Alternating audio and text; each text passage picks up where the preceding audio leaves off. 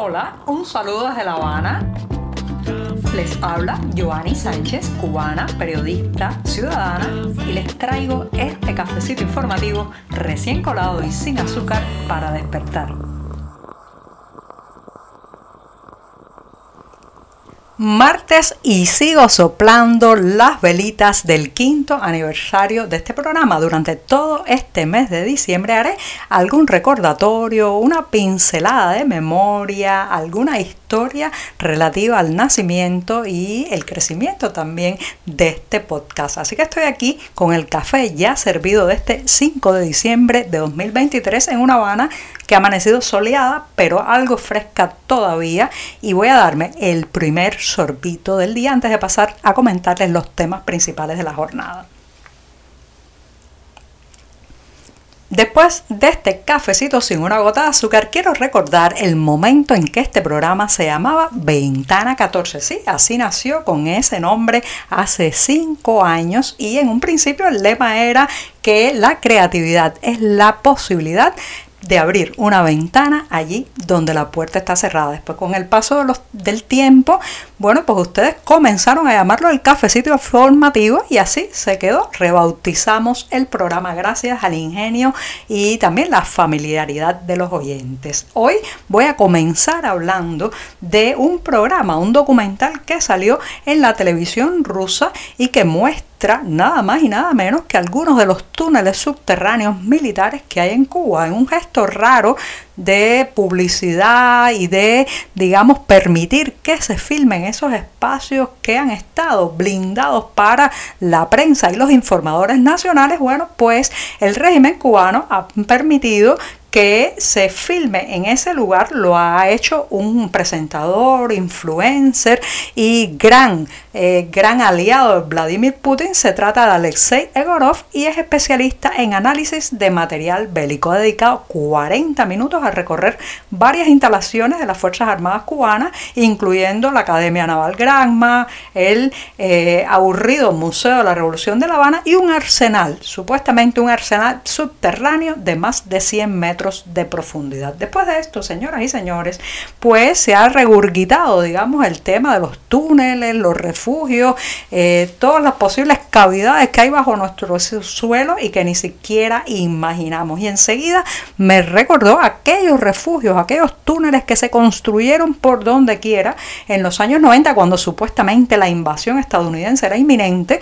Yo sospecho y sostengo que en realidad esto era una maniobra de distracción para que no nos diéramos cuenta de que cada vez había menos comida en el plato y menos ilusiones de futuro y entonces nos mantuvieron entretenidos cavando y cavando eh, supuestamente bajo eh, la advertencia de que iban a venir a atacarnos y teníamos que refugiarnos en estos espacios. ¿Qué ha quedado de esos huecos sin sentido, llenos de agua, muchos de humedad, otros abandonados, la mayoría, edificios que se debilitaron porque cerca construyeron algún refugio subterráneo y dañaron sus cimientos, lugares donde la gente echa basura hay grandes leyendas urbanas incluso que seguramente ha echado a correr la propia seguridad del Estado y policía política de que muchos de esos túneles están dinamitados para una opción numantina en caso de que el enemigo llegue y eh, los militares cubanos no puedan evitar la ocupación. Fíjense hasta dónde llega la situación de pánico generalizado muchas veces que eh, forma parte de esta teoría permanente de la conspiración, eh, del ataque bélico inminente en que nos han metido durante décadas. El resultado fue gastar recursos y recursos en un momento que al país le hacían falta tanto como fueron los años 90 con la crisis económica conocida dulcemente con el eufemismo oficial también de periodo especial. Así que ya saben, ¿dónde están esos túneles, esos refugios? ¿Para qué sirven realmente? ¿Significarán una protección, una defensa o son solo propaganda política? Si se hace un paneo por estos días en las redes sociales de organizaciones muy, muy oficialistas como es la Federación de Mujeres Cubanas, conocida también por sus siglas FMC y por el Centro Nacional de Educación Sexual, el CNSEC, que ya saben, controla y dirige la hija de Raúl Castro, Mariela Castro, pues si se miran las últimas publicaciones que han sacado a la luz en los días recientes, pues veremos que hay un silencio absoluto sobre la visita de Miguel Díaz Canel a Irán, cosa que es bastante contradictorio, porque si se tratara realmente de organizaciones que velan por los derechos de las mujeres y la comunidad LGBTI, tendrían que estar poniendo el grito en el cielo ahora mismo de que Díaz Canel esté tan feliz, tan sonriente y estrechando las manos de los ayatolás, esos mismos, los misógenos y homofóbicos que han hecho de la legislación y las normativas iraníes una verdadera cárcel para el cuerpo femenino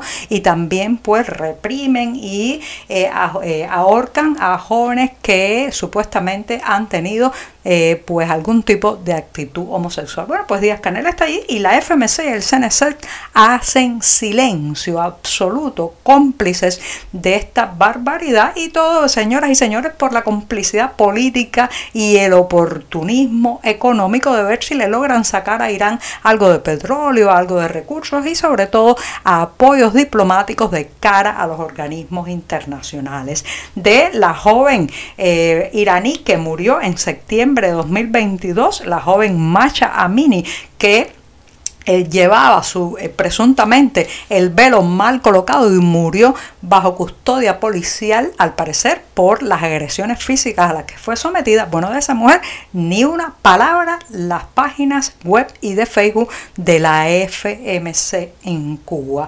Todo esto es el juego político del oportunismo, de la complicidad y del doble rasero. Si la mínima agresión ocurre en un país eh, democrático occidental, bueno, pues allí van a salir en tropel a criticar. Si es Irán, no, no, porque son aliados ideológicos de La Habana.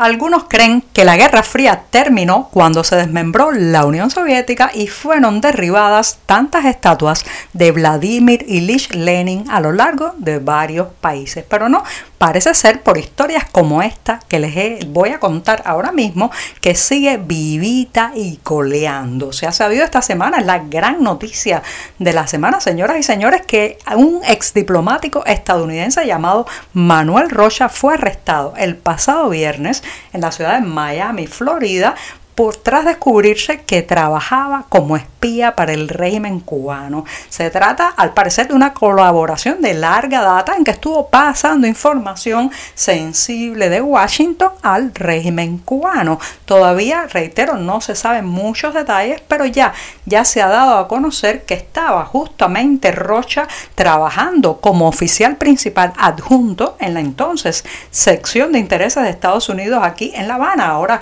ya embajada, pero en ese entonces se le conocía como la SINA, por las siglas de Sección de Intereses de Estados Unidos. Bueno, pues estaba trabajando allí cuando se produjo el derribo de los aviones de Hermanos al Rescate en febrero de 1996.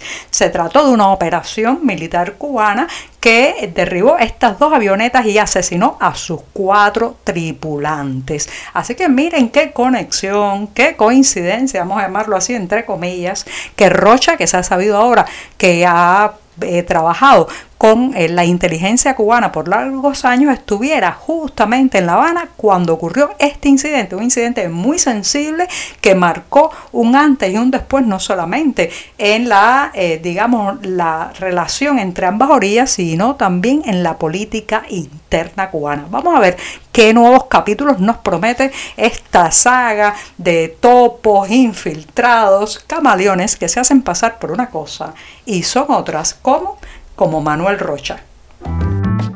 De la cantante cubana Gema Corredera tengo yo muy buenos recuerdos. Siempre que cierro los ojos y pienso en ella, pues evoco inmediatamente aquellos duros años 90, cuando la crisis, la falta de expectativas, el éxodo masivo golpeaban otra vez a nuestra isla y eh, pues sus conciertos junto también al músico y compositor cubano Pavel Urquiza se convirtieron en un remanso, en un espacio de esperanza, en una burbuja de talento y también ilusión en medio de esa Cuba colapsada. Por eso me da muchísimo placer comentarles a aquellos que estén el próximo 8 de diciembre, que cae viernes, en la ciudad de Miami, Estados Unidos, capital del exilio cubano, que pueden disfrutar de esta voz, de esta enorme interpretación que hace Gema Cordera de todas las canciones que canta. Se trata de un concierto que tendrá lugar en el café, en el teatro y bar Flamingo de ciudad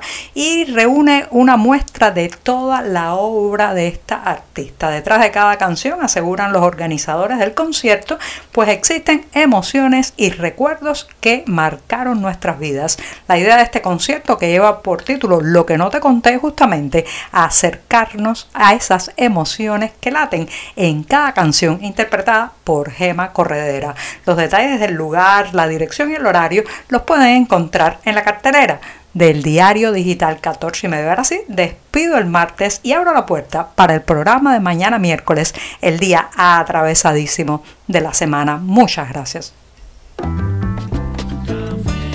Por hoy es todo. Te espero mañana a la misma hora. Síguenos en 14medio.com. También estamos en Facebook, Twitter, Instagram y en tu WhatsApp. No olvides, claro está, compartir nuestro cafecito informativo con tus amigos.